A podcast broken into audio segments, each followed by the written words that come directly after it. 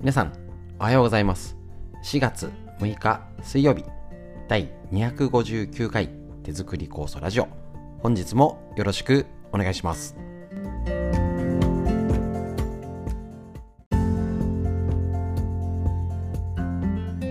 こちら、手作り酵素ラジオは、埼玉県本庄市にあります、芦沢治療院よりお届けしております。私の母親が35年ほど前に手作り構想を始めて家族でのみ、えー、長年ですね北海道帯広市にあります十勝金星社川村文夫先生にご指導をいただきましてこちらですね酵素の作り方の仕込み会だったり勉強会いろいろね毎月のようにねやってたりねワイワイね楽しくね一緒にご飯食べてあれしてこれしてねあの酵素も塗りっこしたりとかいろんなことしてたんですけれどもコロナの影響で、いろいろがねできない状態に今まで来たんですけれどもね少しずつ再開しつつ、えー、とやっておりますけれども今ね春の、えー、と手作り酵素の時期になりましてこちらですね、えー、とやっておりますのでぜひぜひ、えー、とまたですねあの一緒に作業して少しでもねソーシャルを保ちながらやっていきたいと思います。でこちら、えー、とそのコロナ禍の中での挑戦ということでオンライン耳からラジオということで、えー、とやっておりますけれども259回も続きました。ありがとうございます。あ終わらないですけどね。はい、えーと、や今日もやっていきたいと思います、えーと、フリーでお話しするコーナー今春の野草の酵素についてと,、えーと、脳を元気にするもとにかくみんなやりたい脳の元気にする方法。そして、えー、と実践方法として東洋医学の知恵。こちらを、えー、とかいつまんでね簡単に少しずつ耳からお勉強していきましょう。本日もよろしくお願いします。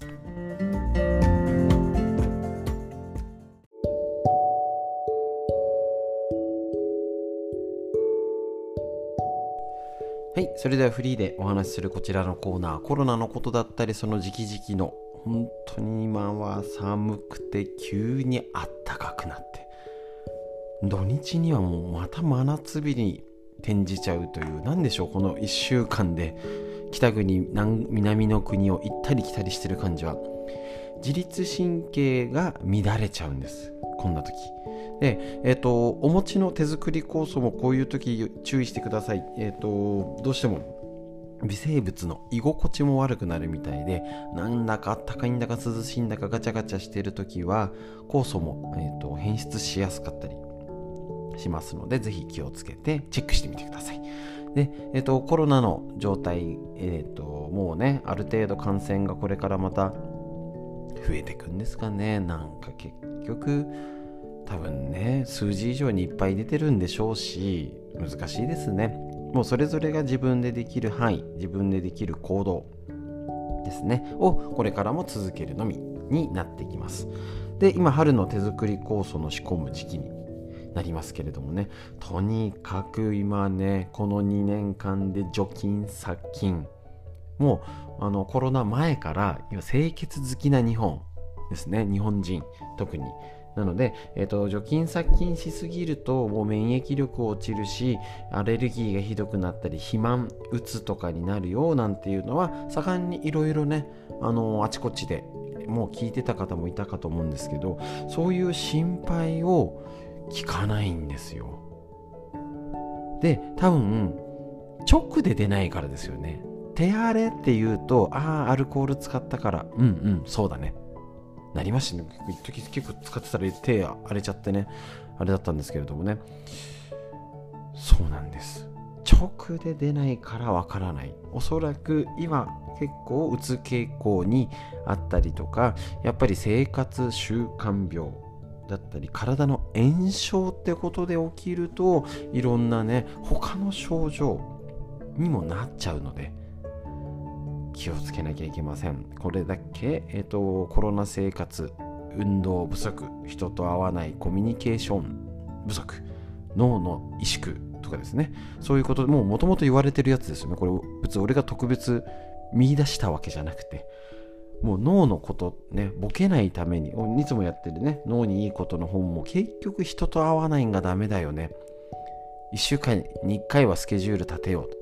まさに今じゃないですか。運動不足。足腰が衰えは脳の衰えだよ。もういくらでも本に載ってます別に。あの特別な発見じゃないです。あまあいろいろね新しい発見は出ているものの足腰弱ってねあの家にずっといてねもう手の届く範囲にティッシュとねリモコンと携帯と充電器とって置いて生活してたら脳がダメになりますって誰でもね。なのでえっ、とそれの手作り酵素っていう立ち位置がやっぱね随分このコロナで変わってきてると思います。春の新芽の植物を利用します。結構よく言われるのが聞いたことあるっていうか絶対ダメなのがまあね枯れ草だったりとかあとなんかなんででしょうね。前日にとって乾燥させなきゃみたいな特殊な作り方。本当にあのえっ、ー、と十勝金星社に問い合わせていただくかちゃんと代理店っていうことで教わらないというのは本当に申し訳ないんですけどどこどこにある何々っていうところに聞いてって言って酵素を教わった。別にあの手作り酵素って特許取ってるわけじゃないのでいろいろ作り方あってねクックパッドにも載ってるみたいなねあるんです。いろいろやり方があっていいんですけどやっぱりね家族のために病なんかねあの自分のためにとかでしてるんにちょっと違うやり方を教わってこれでいいんですかって言った時にあこの手作り酵素のね、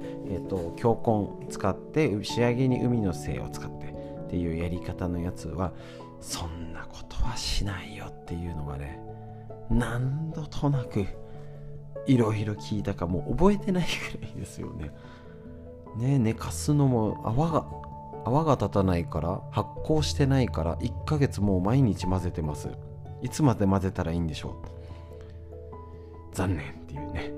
発酵。ななんかイメージですかね。発酵ってまあ、えーと、確かラテン語でなんか泡泡が立つものみたいな意味もあったような気がしたんですけどブクブク泡が立つイコール発酵みたいなイメージがイメージがあるんでしょうか？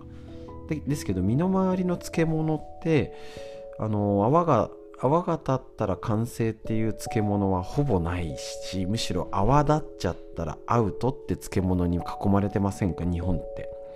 どぶろくぐらいですかね？泡ブクブク立ったら。あれをイメージしちゃうんです。けどなんかちっちゃい泡みたいなのは立ちますよ。だけどあのなんかもういっぱい泡だらけになるっていうのが発酵ってイメージ発泡じゃない？それはみたいな。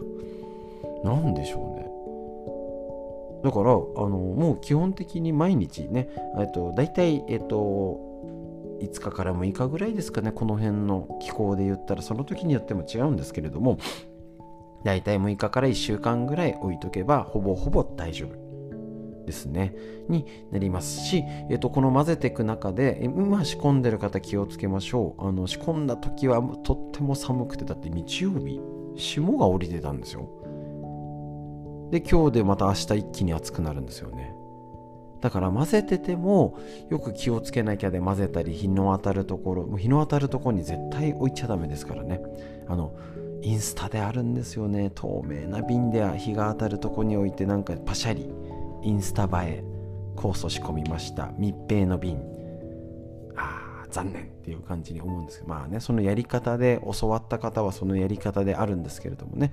あのそれぞれの作り方があるんでしょうけどこのやり方ではそういうふうには指導してないこといっぱいありますので是非ねあの特殊っていうか何でしょうね。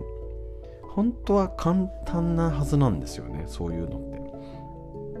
何でしょうね。味噌とか梅干しも口伝っていうかもうね細かいレシピじゃなくてこうやるんだよって言って家庭各家庭ごとに語り継がれるぐらいそんなに難しくないんですよ。基本がですよ。要はそれで、あの感覚だったりその家々の味が出たりとかやっぱり技術って中に含まれると思うんですよね。だけど基本のレシピって簡単だから言葉だけで伝わってきて難しいやり方じゃなくまあ難しいこともあるんですけどね。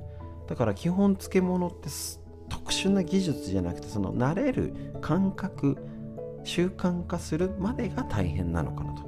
だから手作り酵素ねやってる方はちょっとねあんだけ混ぜて樽用意してざる用意してって今の感覚だともう特殊になってきてますからね。異常とは言わないんですけど ねそんなことえー、そんなことしてるの？っていうぐらいになるんですけどそれぐらい身近なものがもう漬物ぬか漬けすら仕込まない。のが当たり前ですよね。そうすると結局そういう手をかけてめんどくさい手間がかかる。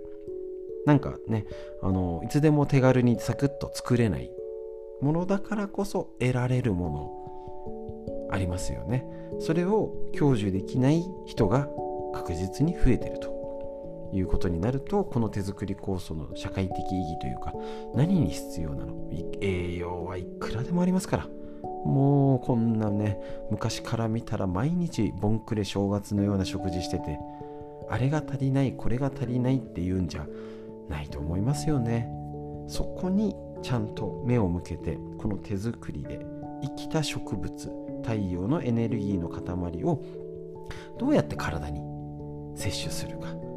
これを探ってね私自身もまだまだ勉強不足ですので一生懸命勉強していきたいと思います。ただこういうことはあまり他では言ってないのかなと思いますのでこちらせめてラジオを聴いている方だけでもねあどうやどうやって地球上の生物あそういうに言うと難しく感じ考えちゃいますけどね。あ食物連鎖ってあったり動物生物、ね、植物微生物の中で生きてるんだ地球上に生かされてるんだっていうのを考えるとあ植物ほどね太陽のエネルギーっていうかもうね電池ですよね。最高の、えーと、エコな電池。その溜まったエネルギーをいただく方法として発酵食品があるんだなっていうふうに考えるとまあ手作り酵素の大事さが分かってくると思います。こんなことをね特に4月中は伝えていきたいと思います。フリーのお話以上です。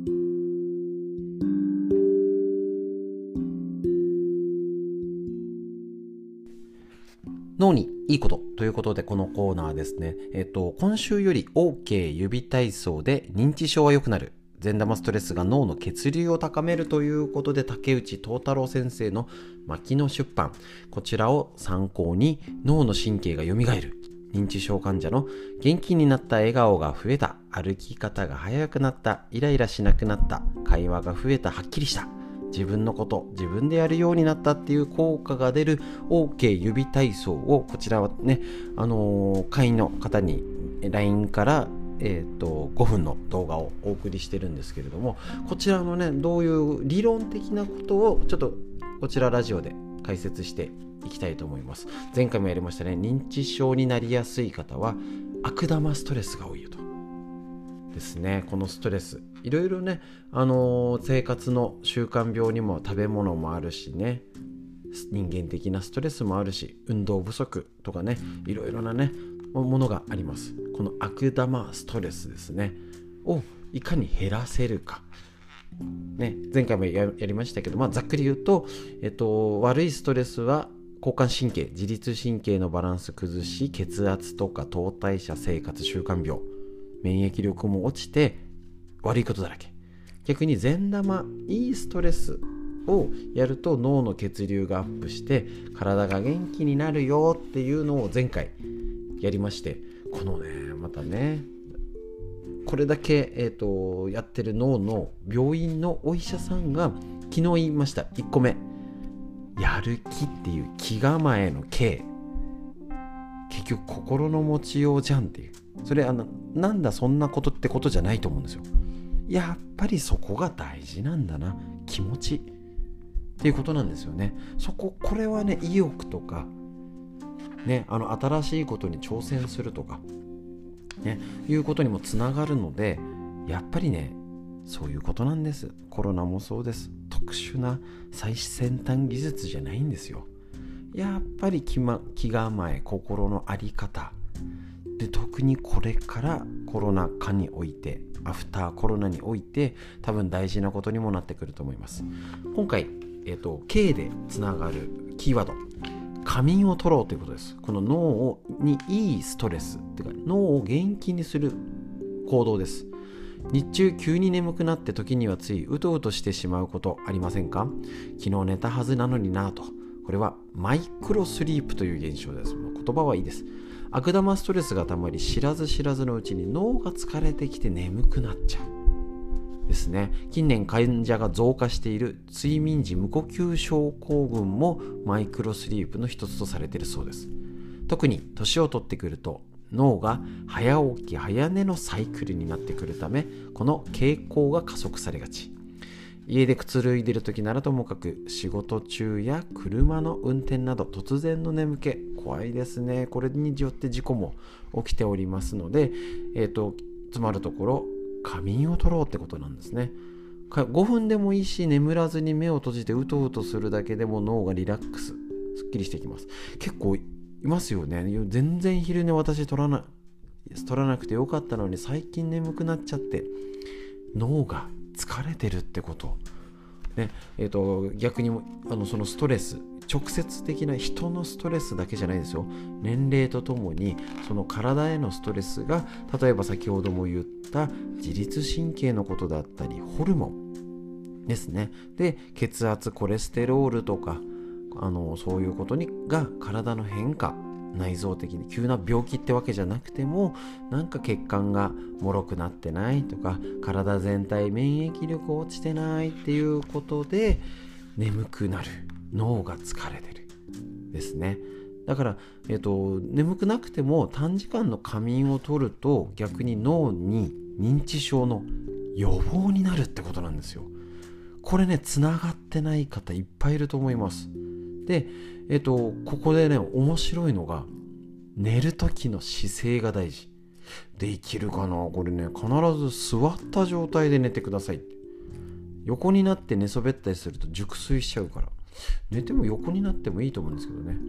同じ理由で部屋や車内を暗くするんじゃなくて、椅子に別にあの、要はがっつり昼寝で熟睡じゃなくて、あの別普通の空間で椅子に座って腰をかけて明るい中で5分から10分うとうとしてくださいと。で今あれですよね。これパワーナップって何でも横文字書いて。アメリカだと積極的な仮眠。これ企業が取り入れてるんですよ。昼間に20分ぐらい。軽い仮眠を取ることで仕事のパフォーマンスがアップ。これね結構言われてるやつですよね。NASA の実験でも。認知能力だったり注意力が向上したってことになりますので座っていきなり取れなくてもちょっと明るいとこでソファーとかでもいいですよね。ソファーいいかもしんない。座椅子みたいなので。ちょっと5分10分明るいねお布団にしっかり入って寝ちゃおうだけじゃなくて。だけど調子悪い人はちゃんと寝ちゃってもいいと思いますよね。だけどそうやって脳を休める。意識がいってないですよね。知らないですよね。是非これを機会に自分はどうなんだろう。なんか眠くなったな最近とかって感じてる方。脳の疲れかもしれません。気をつけましょう。脳にいいこと。以上です。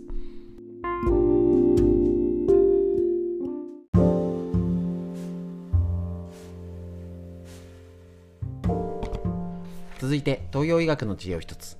緑薬品漢方堂の毎日漢方。体と心をいたわる365のコツ。桜井大輔先生夏目社ということでこちら、えーと、とってもね分かりやすくね東洋医学かいつまんで紹介しておりますのでねとってもこれねいい本ですね。是非一緒に勉強していきましょう。4月6日のページですねこちら。栄養不足や需要力の低下によるめまい。まず休息を。前回やりましたね。めまいの原因の一つは脳の栄養不足ってことでやりました。ですね。こちらめまいの原因が脳の栄養不足の人はとにかく休むこと。疲労が溜まってぐらぐら目が回るときはもちろんですが日頃から疲れがめまいにつながることを自覚して休むことも日々の生活の流れに組み込んでみてください。めまいがするときは帰宅したらとりあえず化粧だけを落として寝てしまいましょう。やっぱりね、寝るのが大事ですね、睡眠。おすすめの食材はタチウオ、エビ、レバー、羊肉、山芋、いちご、ナツメ、黒豆黒ごま海苔などですとやっぱね食事とやっぱね食事と睡眠ってねとにかく大事なんですね。もちろんこれ旬の食材を食べるってこともいいですしね。こういうふうにやっぱ睡眠大事なんですね。さっきもね脳ので仮眠ってやりましたけど。でやっぱり寝れてない変に起きちゃう。なんか熟睡感がないっていうのは脳の疲れ体の疲れのサインなんじゃないか。こういう目線を持つっていうこと。とっても大事だと思いますしこのね東洋医学めまいが急に脳の栄脳っていうとあれですけどねやっぱ食事の栄養不足っていうふうにはつながらないですからね。是非あのもちろんあの病気だったらきちんとしっかり病院行って診断して受けてみてください。ただやっぱりなかなか治せなかったりねちょっと原因がわからないっていう場合はこういう東洋医学の知恵を拝借してあ栄養不足なのかなね。えっと、前回やりました、ね、脳に栄養がいかない。とかね栄養不足。胃腸の弱りなんじゃないのかな。っていうのをぜひ考えて自分の体今大丈夫かなっていうのねあのチェックする。これね自分の体に目を向けるっていうほどできてないんですよね。是非一緒にやっていきましょう。東洋医学の知恵以上です。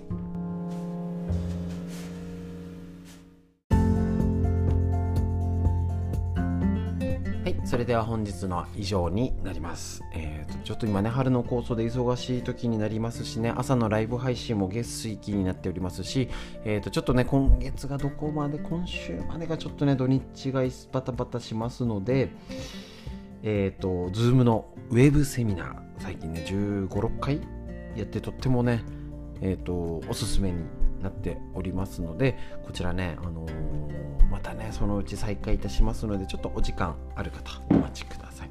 でえっ、と教えるストレッチのでご紹介しててねちょっといよいよ再開したいと思ってるのが東京とかの出張治療ですね。えっ、と前はねいろいろ東京でコロナ前はやってたんですけれどもしばらくてか丸々2年できておりません。今の予定だとえっ、と神奈川とか東京とか千葉っていう場所を変えてちょっとねレンタルスペースとかを使ってやろうかなと思っております。ちょっとね企てておりますのでね。えーとこちら会員の方には先にお知らせしますので多分募集枠がそんなに取れないと思いますのでぜひぜひ、えーと、受けたいという方は前あのもうもともと来てた方にもお知らせしますけどね、えーと、早めに言っていただければ。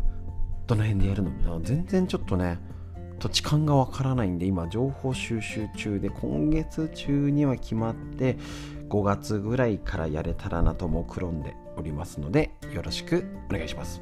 ということで、えーと、息しっかり呼吸で最高の治療いきましょう。息吸って。吐いて深呼吸が最高の治療です。息吸って。吐いて敵な一日の始まりです皆さんにとってより良い一日になりますように最後までお聴きくださいましてありがとうございました。